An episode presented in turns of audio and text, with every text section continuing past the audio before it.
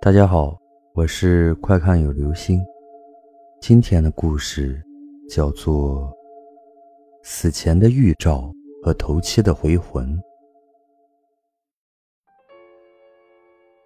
这个事情也是真实的，就发生在表哥现在工作的那个镇的中学。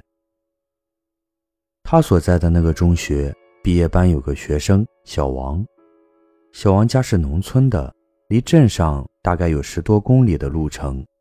由于他的叔叔也是那所中学的老师，平时常在课余时间帮他叔叔做做家务什么的，也总在他叔叔家吃饭。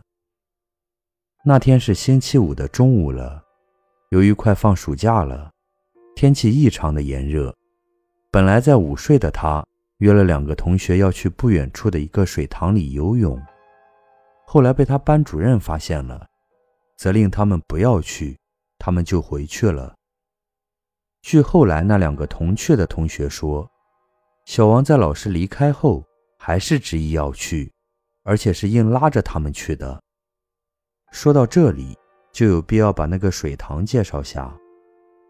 离学校不太远，地势比较低。有大河涨水流经时，从两座山之间流入形成的背阳，所以水格外的冰冷。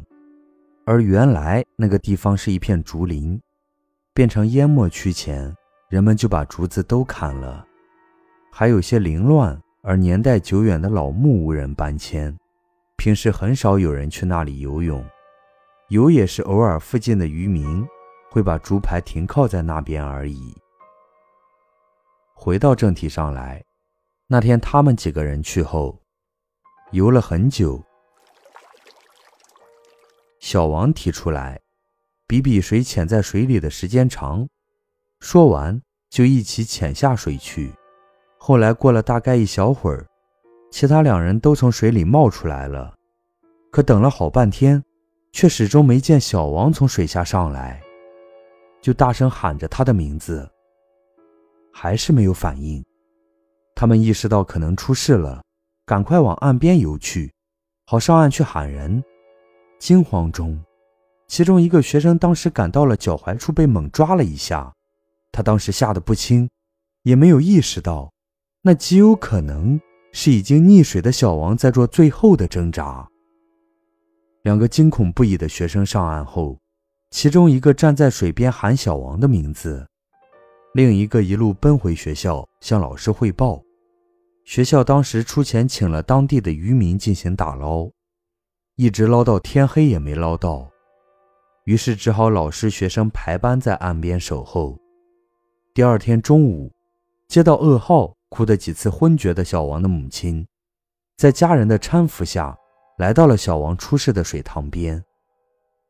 这里的习俗，被淹死的人。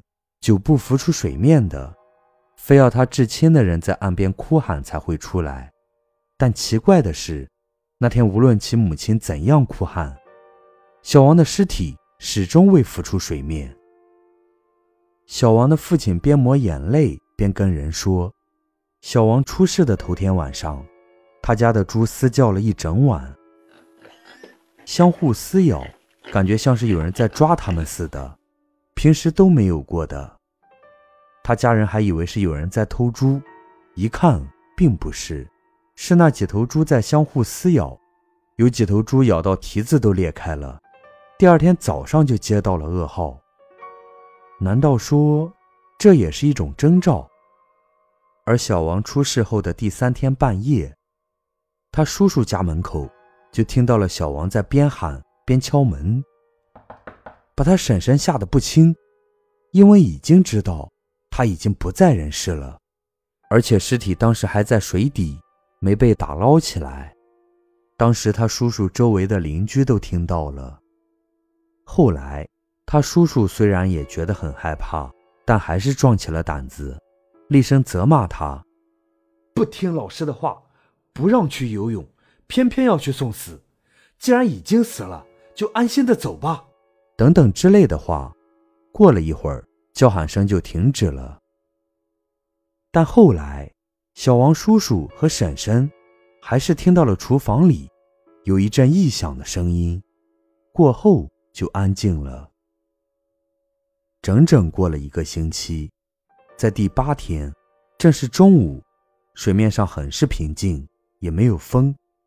当时我表哥也在，正在人们看着水面焦急不已的时候，忽然“砰”的一声，平静的水面上像是有人投了块巨石似的，掀起来好大一片水花。而后，一具出奇肿胀变形的尸体弹上了水面，正是小王。在没捞出来期间的那个晚上，小王叔叔听到的叫喊声，会不会是？小王的头一次回魂呢？这件事情当时听起来就觉得有些寒，现在想起来都有点怕怕的感觉。好了，这就是今天的故事：死前的预兆和头七的回魂。